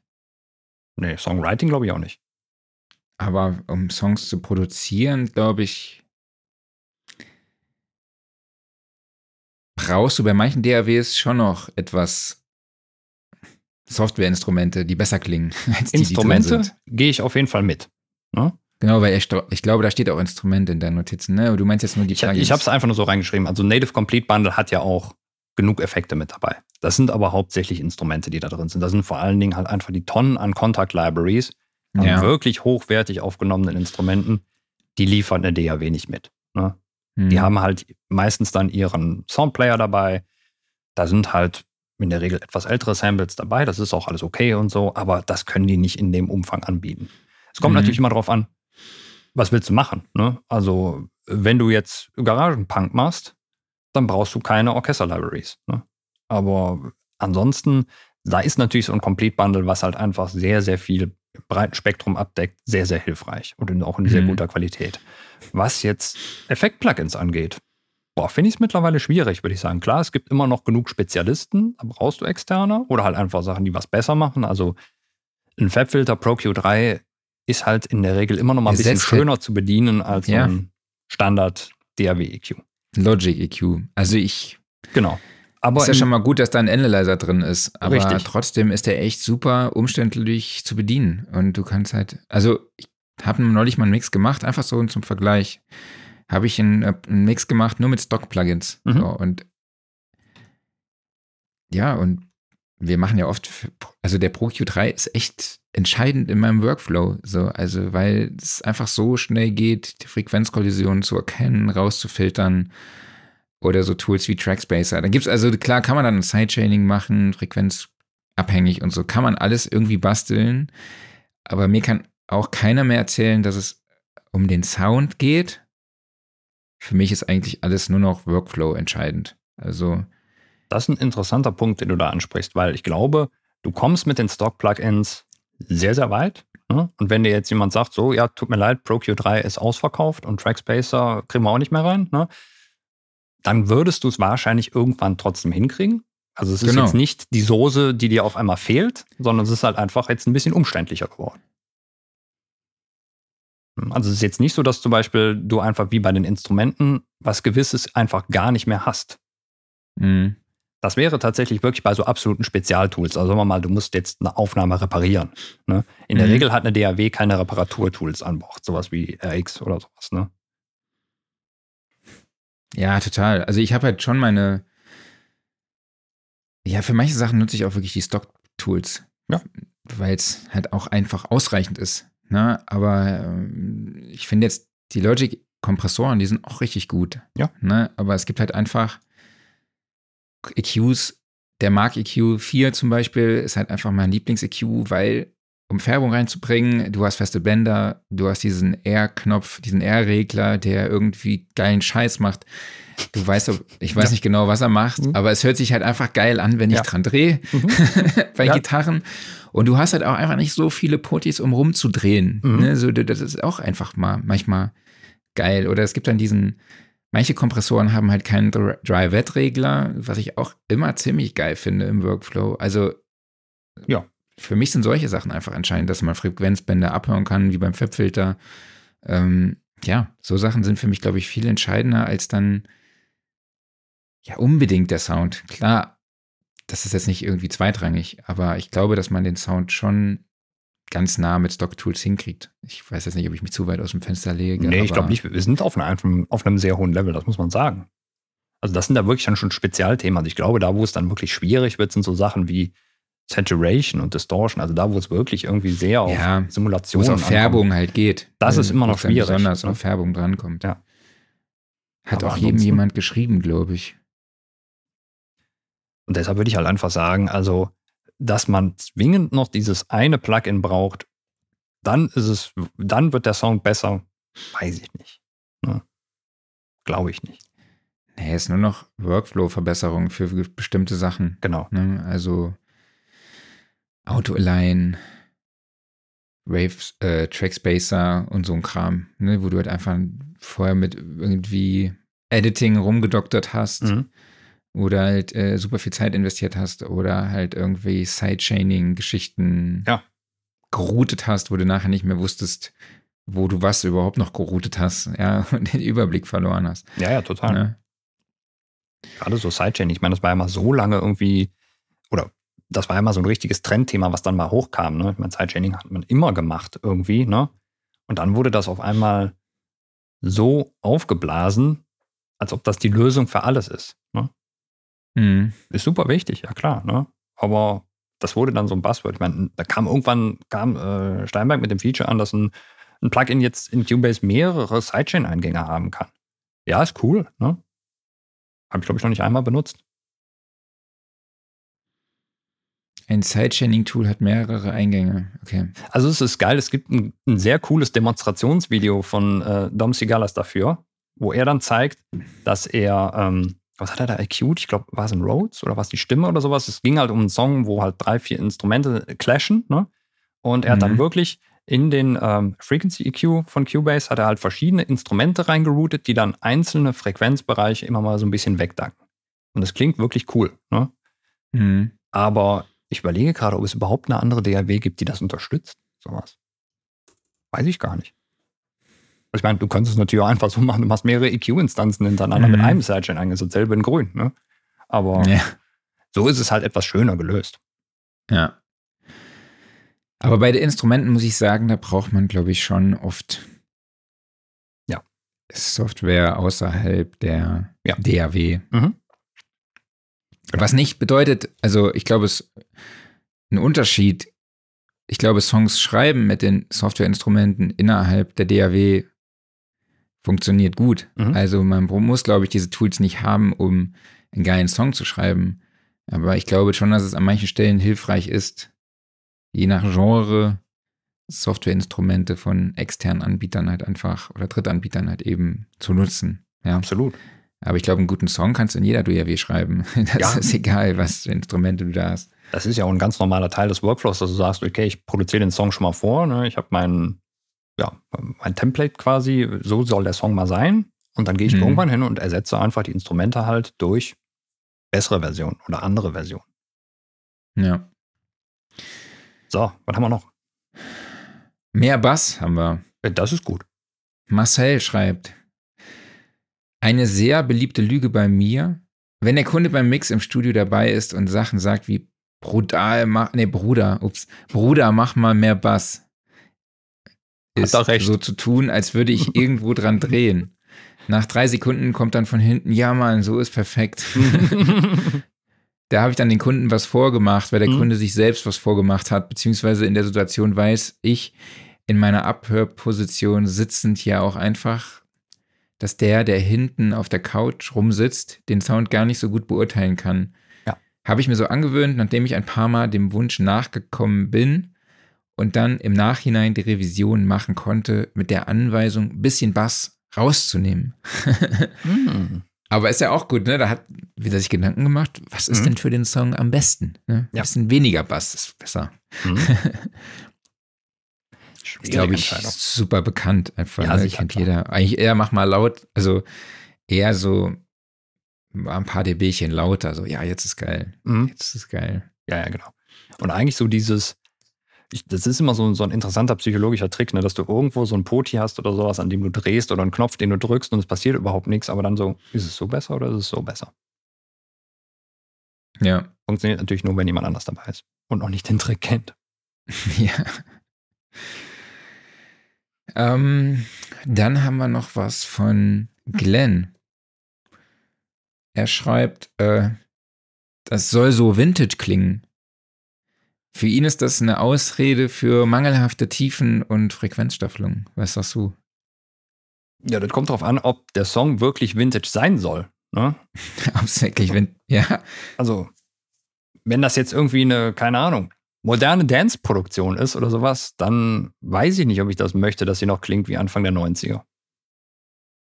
Also, nicht unbedingt. Ne? Ich meine, das hörst du ja selbst, äh, wenn jetzt zum Beispiel, wir haben jetzt momentan so die, Neu die 90s-Welle oder sowas, ne? nimm mal hier Calvin Harris oder sowas mit Miracle. Ich ey. Dann- Oder Friesenjunge. Ja, oder Friesenjung, dann ist das zwar natürlich daran angelehnt, ne?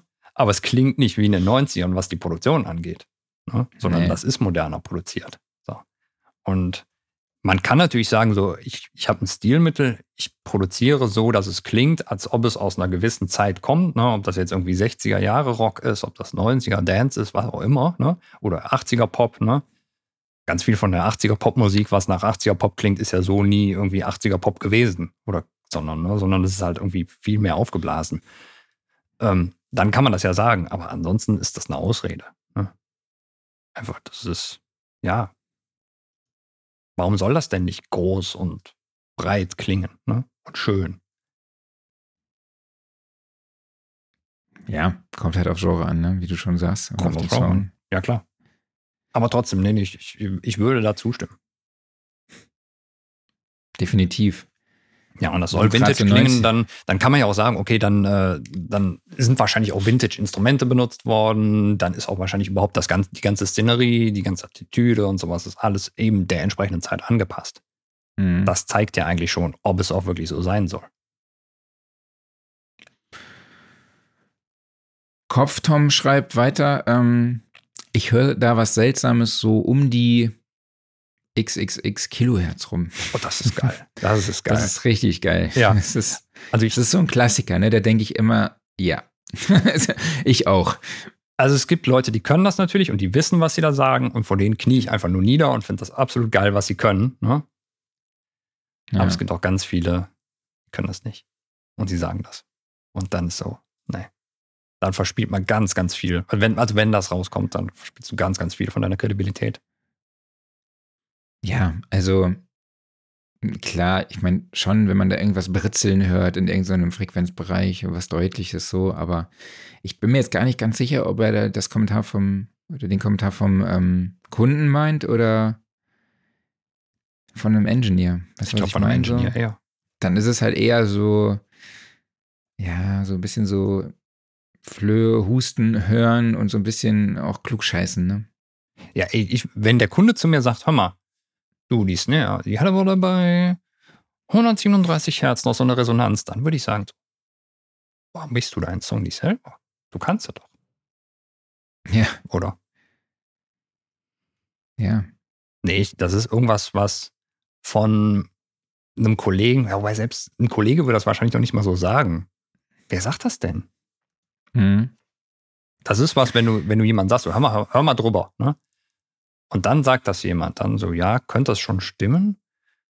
Wenn das einer ungefragt in den Raum reinschmeißt, dann ist das so ein Ding, wo ich mir denke, so, Alter, mach mal, mach mal das, was du da vorher gemacht hast. Geh mal dahin, ne? Ja. Bleib mal nicht hier, geh mal weg. Ge- Geh zum Ohrenarzt. ja, Vielleicht hast du Tinnitus. bleib einfach da. Ähm, ja, das war wieder sehr, sehr äh, qualitativ hoch, hochwertiges, hochwertiger Beitrag von uns. ähm, Aber wer es kann, wirklich, also Hut ab, ne? Der dir genau beziffern kann, ja, in total. welchem Gibt ja Herzbereich welche einfach mit absolutem Gehör. Ja, Hammer. Das gibt's ja Leute. Natürlich. Also, Mhm. Genau. Dann ähm, ich habe mich mal versucht, in die Sicht, in die Perspektive des Kunden zu begeben Mhm. so, und zu gucken, welche Floskeln kommen denn auf den so zu von einem Engineer, so Mhm. auch, ne? Also, da habe ich jetzt auch vor kurzem erlebt, so, ja, komm, kein Problem, wir können noch weitere Versionen machen, ne? Ist gar kein Ding, ne? Macht euch keinen Stress, alles safe, ne? Ihr könnt, wir können auch zehn Revisionen machen, ist okay, aber hier kommt schon mal die Rechnung. Ja, klar, können wir dann noch zehn Revisionen machen. Bedeutet so viel wie, Leute, geht mir nicht mehr auf den Sack, gib Mhm. mir die Kohle und lasst mich in Ruhe. Was auch manchmal okay ist, ne? man muss ja auch immer noch offen bleiben. Das ist ein ganz, ganz schwieriges Ding, glaube ich, einfach, weil ja, du musst natürlich immer noch die Möglichkeit für Nachbesserungen anbieten, das ist ja okay, aber es kommt halt irgendwann dieser berühmte Punkt, wo du sagen musst, okay, so, ihr habt jetzt alle eure Credits aufgebraucht, jetzt müssen wir mal zahlen. Und dann können wir Ja. nochmal weiter gucken. Oder wenn du bei Instagram markiert wirst, bei irgendwelchen Memes, wo es darum geht, dass Künstler wieder zu viele Revisionen wollen. Wenn du da als Künstler dann markiert wirst Mhm. von dem Mixing Engineer, dann ist Dann- Zeit. Weißt du Bescheid, ne? Viele liebe Grüße an Waldemar.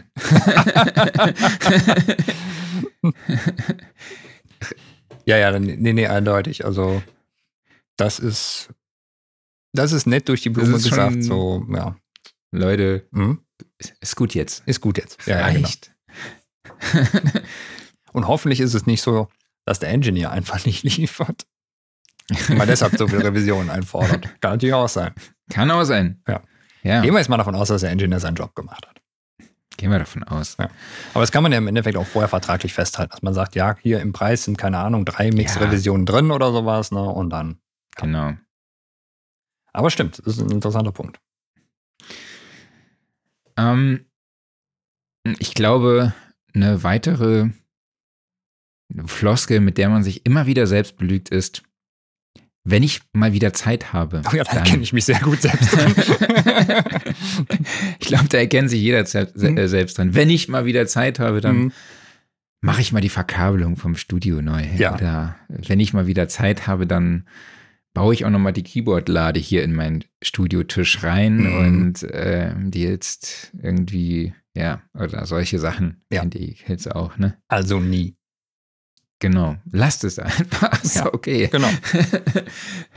Trefft Entscheidungen, macht es einfach nicht mehr. Ja, also das- ist das, was trifft hundertprozentig auf mich zu. Das sind so viele, wo ich einfach sage, ja, wenn ich mal wieder Zeit habe, dann mache ich das. Ne?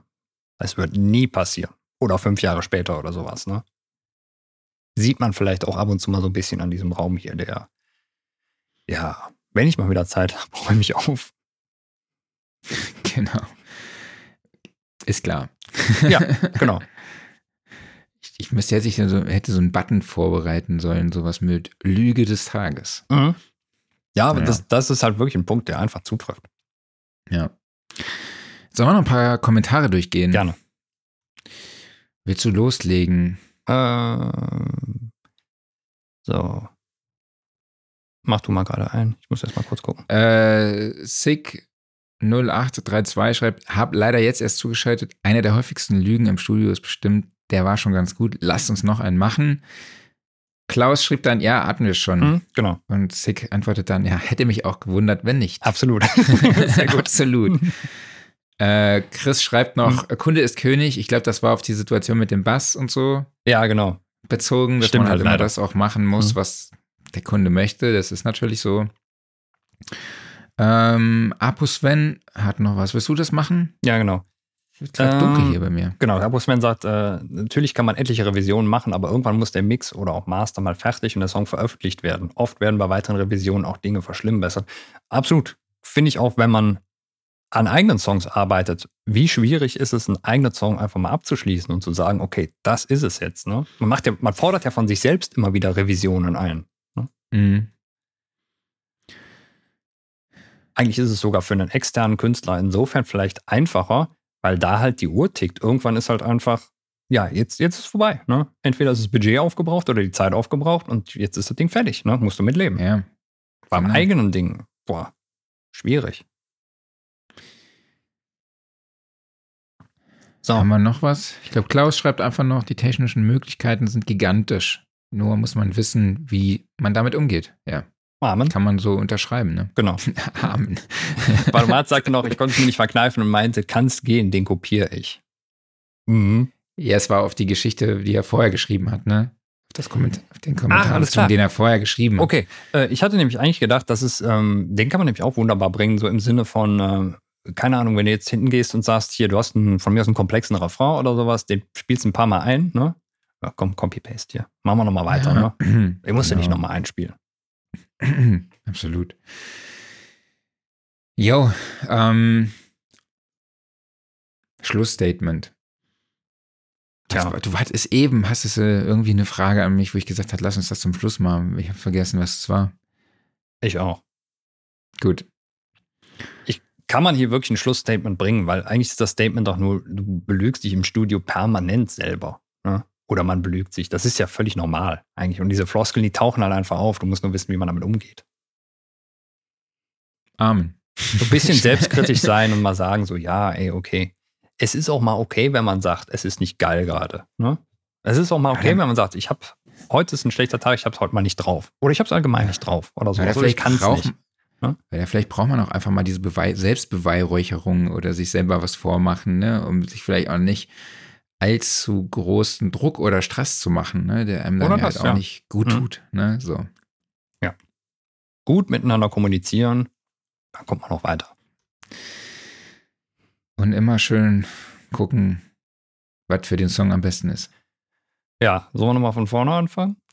nee, ich dachte, du sagst wieder arm. So wird heute sehr religiös heute hier. Äh, nee, nee, nee, lass mal. So. Ähm, ja, letzte Woche war ja Harald Gericke zu Gast Mhm. bei uns im Podcast. Wir haben viel über Dolby Atmos gesprochen. Ich habe wirklich sehr, sehr viel gelernt, habe Absolut. einiges angewandt, werde ich gleich noch mal drüber reden. Dolby Atmos ist Aber auch einen Song wer- ähnlich. Total. Ja. Wer mehr dazu wissen will, der kann sich gerne für den Workshop anmelden, der am 19. Juli bei Soundservice Berlin stattfindet. In Berlin präsentiert wird der Workshop von Fokal und Dolby. Und Harald gibt euch Einblicke in ein paar seiner Sessions. Also hat er unter anderem Schiller oder Nico Santos oder auch für Sarah Connor Dolby Atmos Mixe gemacht. Die wird er dort vor Ort zeigen. Es gibt jeweils zwei Slots, einmal, also einmal um 15 und einmal um 18 Uhr. Den Link dazu zur Anmeldung findet ihr auf unserer Webseite soundrecording.de oder ihr schickt einfach eine E-Mail an info at sound-service.eu. Schreibt einfach, hey, Dolby Atmos Workshop, ich will dabei sein. Ist auch kostenlos. Das ist das Wichtigste. Der ist kostenlos. Gibt auch Verpflegung, zwar nicht von Käfer, aber wird bestimmt auch gut sein. Immerhin. Ist doch super. Es ist kostenlos. Genau. Ähm, ja. So. Gebrauchtwarenmarkt. Also wir haben das Thema, glaube ich, abgeschlossen Ja, ja. ne, Ja, mit den Lügen. Haben wir eine Stunde sagen. Ich glaube, ihr habt jetzt das äh, gemerkt, dass wir weitergezogen sind und äh, mit unserem Schlussstatement haben wir, denke ich mal, alles gesagt Genau. hier. Ne? Gebrauchtwarenmarkt. War wieder viel los in der WhatsApp-Gruppe, aber ich verkaufe meine Nikon D3200. Warum denn Also, ja, weil die seit fünf Jahren im Keller liegt. das? Okay. Und ich so das denke, Punkt. Okay, da sind noch zw- also ein Weitwinkel dabei, zusätzlich äh, Akkus, Stativ und Blitz und alles mögliche. Also wer Interesse hat, kann mir gerne bei Instagram markbohn84 eine private Nachricht schicken oder an mark.bohn.ebnermedia.de. Mhm. Ich mache hier, verkaufe hier meine Sachen. Ja, ist doch nice. Podcast. Ähm, Aufreger der Woche. Hast du was? Ja, ich habe mich, ich, ich hab mich diese Woche öfters mal in der RX rumgetrieben und da ist mir eine Sache aufgefallen. Also vielleicht äh, habe ich es einfach nicht gefunden, aber ich habe irgendwie ein paar Mal in der Hilfe nachgeguckt und habe es nicht bemerkt, dass es irgendwie gehen würde. Kann ich irgendwie eine Auswahl wiederherstellen? Also, wenn du in RX einen gewissen Frequenzbereich selektierst, ne? Und dann musst du ja über die diversen Modifier-Keys kannst du dann noch eine andere Selektion hinzufügen oder du kannst die Selektion wieder wegnehmen und so weiter und so fort. Alles cool. So, jetzt verklickst du dich und klickst daneben. Ganze Selektion weg. Ich möchte gerne Selektionen wieder herstellen. Also so eine Undo-Funktion dafür haben oder sowas. Mhm. Gibt es nicht. Es gibt das insofern, dass du, glaube ich, eine alte Selektion wiederherstellen kannst, wenn sie mit einem Arbeitsschritt verknüpft ist. Also zum Beispiel, du hast einen bestimmten Bereich selektiert und sagst, okay, den möchte ich denoisen. Dann kannst du das wiederherstellen. Aber darum geht es ja gar nicht. Ich möchte ja überhaupt erstmal was auswählen, um es dann bearbeiten zu können. Und wenn ich da komplex was auswähle, irgendwie habe ich einen bestimmten Bereich mit dem Zauberstab ausgewählt, dann habe ich das Werkzeug auf den Brush gewechselt, selektiere noch was anderes, wähle noch die harmonischen an, die ich gleich auch noch erwähnen werde. Und dann klicke ich mal aus Versehen vorbei, ist die Selektion weg. Da muss es doch eine Funktion für geben. So, Herr Kollege, helfen Sie mir. Keine Ahnung. Ich habe RX nutze ich eigentlich nur die einzelnen Plugins, die, die Reverb oder die Noise oder was weiß ich was, haue ich aber einfach immer in die Tracks einfach rein als Plugin. Aber mein Workflow der Woche ist ja RX. Mhm. Ich weiß nicht, sollen wir jetzt zu dem Thema ja, überschwenken oder wie Mach, machen wir es? Do it. Ja.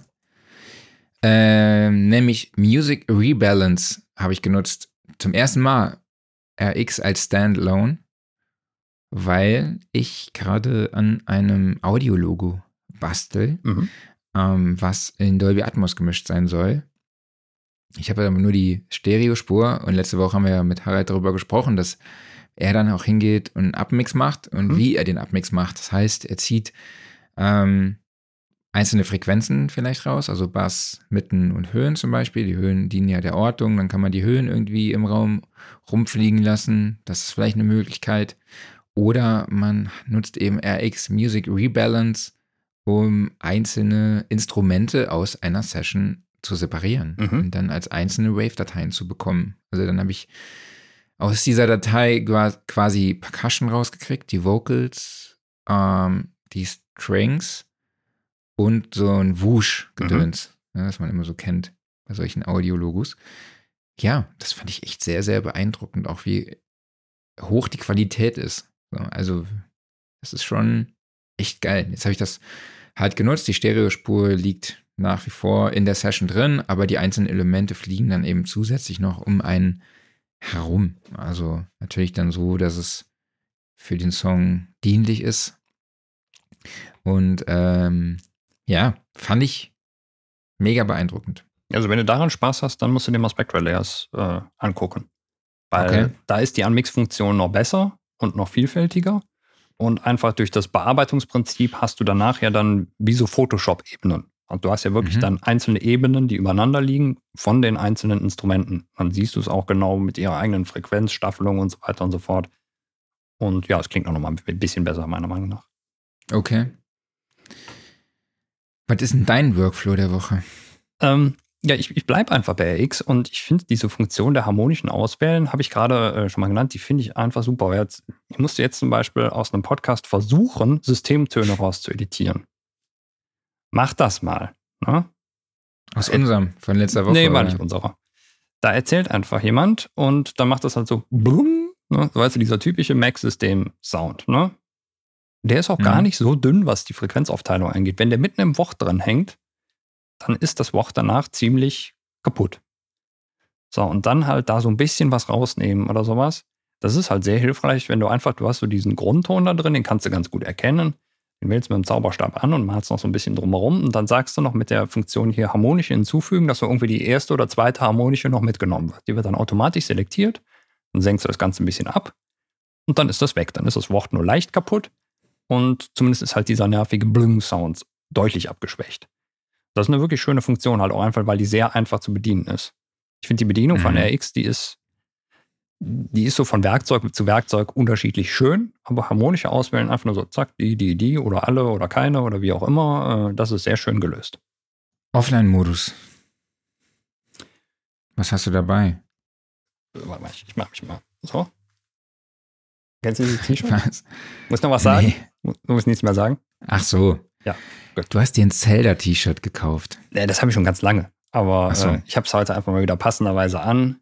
Ja, wir sind immer noch dabei. Wird die nächsten Monate so weitergehen. Und gestern war wieder so ein schönes Erlebnis. Einfach. So. Meine Frau sagt so: guck mal da hinten, da fliegt ein Drache. Du hast ja Breath of the Wild nicht gespielt, da fliegen halt so ein paar große Drachen so ab und zu mal durch die Welt, ne? Und so. Und es gibt so Löcher im Boden und da verschwinden die drin. Und dann sagte sie so, ach komm, wir gehen mal gucken, hier, der, der verschwindet da gerade im Boden, was der da macht. So. Mhm.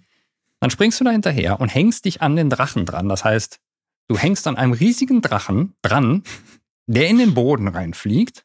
Dann kommst du im Untergrund an und unter dir ist die ultimative Party. Da ist da so eine kleine Basis. Da sind Laser, die hin und dachte, her schwenken. Da sind Typen, so eine- die auf Mopeds durch die Gegend fahren. Und Mopeds. Es geht voll die Action ab. Und ich denke mir so, was Ich geht denn dachte- jetzt ab? Ich dachte, du sagst nicht Basis, sondern Bar. Und dann dachte ich, gibt's da Cocktails oder? Bar war da wahrscheinlich auch noch. Und äh, ja, da haben wir da für explosive Stimmung gesorgt, im wahrsten Sinne des Wortes. Und äh, dann sind wir selber mit Geil. den Mopeds darum gefahren. Also war sehr lustig. Mega. Ja, das war gestern Abend. Ich meine, was soll man auch anderes machen bei der Hitze? Ne? Ich kann ja nicht rausgehen. Ne? Gut, so, was hast du gemacht? ja. Ja, ich kann es auch nicht glauben, dass es Leute gibt, die äh, bei der Hitze einfach quer durch Frankreich auf dem Fahrrad fahren Oh und ja. das in einer, in einem Höllentempo, also ultra krasse Leistung, was die Ja. Radfahrer da wieder abziehen bei der Tour de France. Ich bin ja mega Fan. Ich war schon super oft bei, bei der Ankunft in Paris äh, am letzten Tag. Ähm, ich gucke jede, fast jede Etappe und äh, habe ja auch mein Tourheft mit, jedem, mit dem Profil der Etappe, Streckenverlauf der Etappe und mit den Einschätzungen, gibt es einen Etappen, gibt es einen Sprint, gibt es Ausreißer oder ist es eine Bergankunft und ziehe ich mir alles rein. Also höre auch dann immer schön äh, Tourfunk von der ARD, aber ich habe ja, ich höre, gucke ja bei ähm, The Zone, also Eurosport, wo die Übertragung bei der ARD auch echt gut ist, weil ich Mhm. Fabian Wegmann echt gut finde. Aber deshalb höre ich mir Jens Vogt bei Eurosport an, weil den finde ich auch geil als Kommentatoren, auch ehemaliger Radprofi. Und Fabian Wegmann finde ich halt auch geil als Kommentator, aber den höre ich mir dann im Tourfunk an, abends so, äh, wo er dann die Etappe nochmal Revue passieren lässt. Mhm. lässt. Also ich bin ja voll im Fieber und neulich habe ich auch einfach mal LOL komplett zu Ende geguckt. Und ich finde es einfach wieder ultra witzig. Also es ist der Showdown am Schluss zwischen den beiden Let Finalisten göttlich. Ja, liebes Also, Amazon, ich- gib mir nochmal einen Probemonat. Ich möchte es auch gucken. genau. Valomat hat sie gerade nochmal auf den Punkt gebracht. Man kennt es. Guck mal, da fliegt ein Drache. Ja, der fliegt zur Party. Lass mal mitmachen. Ey, absolut, das sind die Partys, äh, da zählst du in zehn Das Jahren. sind, noch immer die best, das sind immer die besten, besten Partys. Ne? Ja, da, da wo der Drache vorher vorbeigeflogen ist. genau. Genau. So, Jo, äh, es ist Sommer und es kommt nichts an neuem Gear raus. Also das einzig Interessante, was mir so aufgefallen ist, war dann die Ankündigung letzte Woche, dass Behringer mal wieder drei neue Synthesizer rausbringt, aber irgendwie war da auch nichts bei, wo ich mir dachte, so, ja, richtig cool. Ja.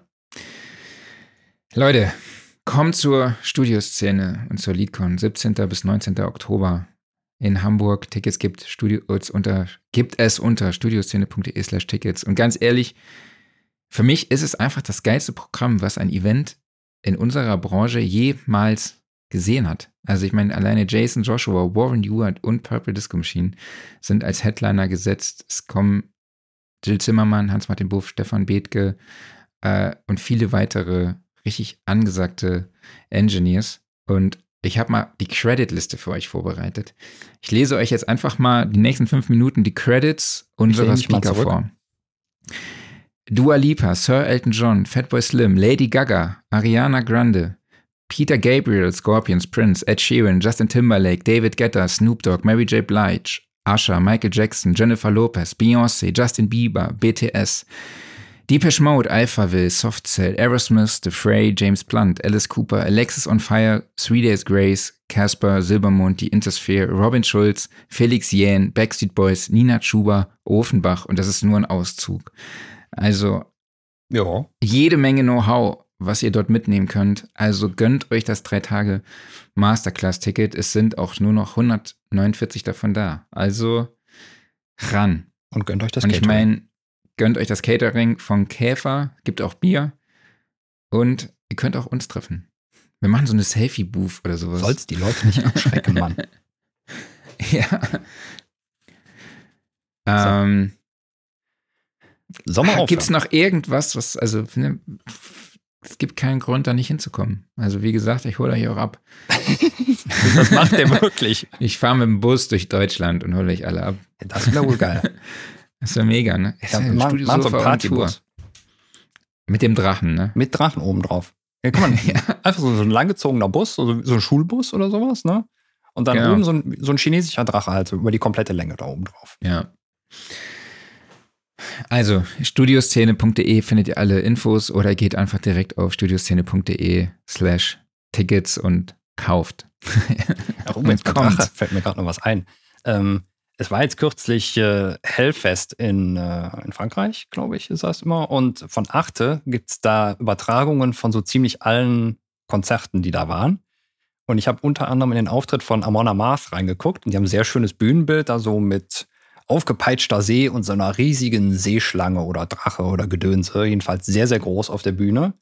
Und äh, sie haben dann als letzten Song äh, Twilight of the Thunder God gespielt, wo dann halt Sänger Johann hingeht und sich Thors Hammer schnappt und damit den Drachen verkloppt. Das sieht sehr süß aus, wie er halt mit diesem Gummihammer auf den Gummidrachen einkloppt. Der halt irgendwie fünf Meter groß ist oder sowas. Geil. Ja. Was auch noch ein Offline-Modus war, ähm, ich habe Pink live gehört. Oh. Mit dem reinen Energiestadion gespielt und ich konnte das, wir konnten das hier zu Hause hören. Cool. Mega geil.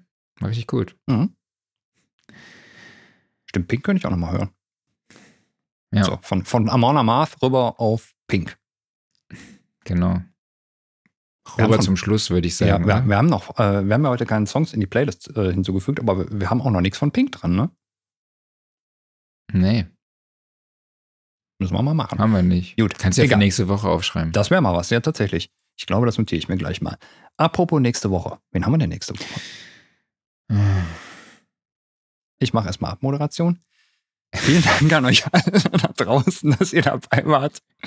Vielen Dank an dich, Marc. Und ja, ansonsten hatten wir keinen hier mehr, äh, dem ich danken kann.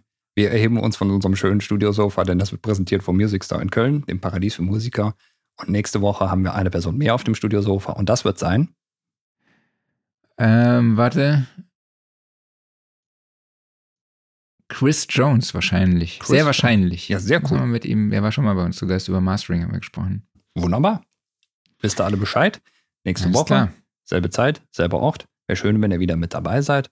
Bis dahin bleibt bitte alle gesund und tschüss. Ciao.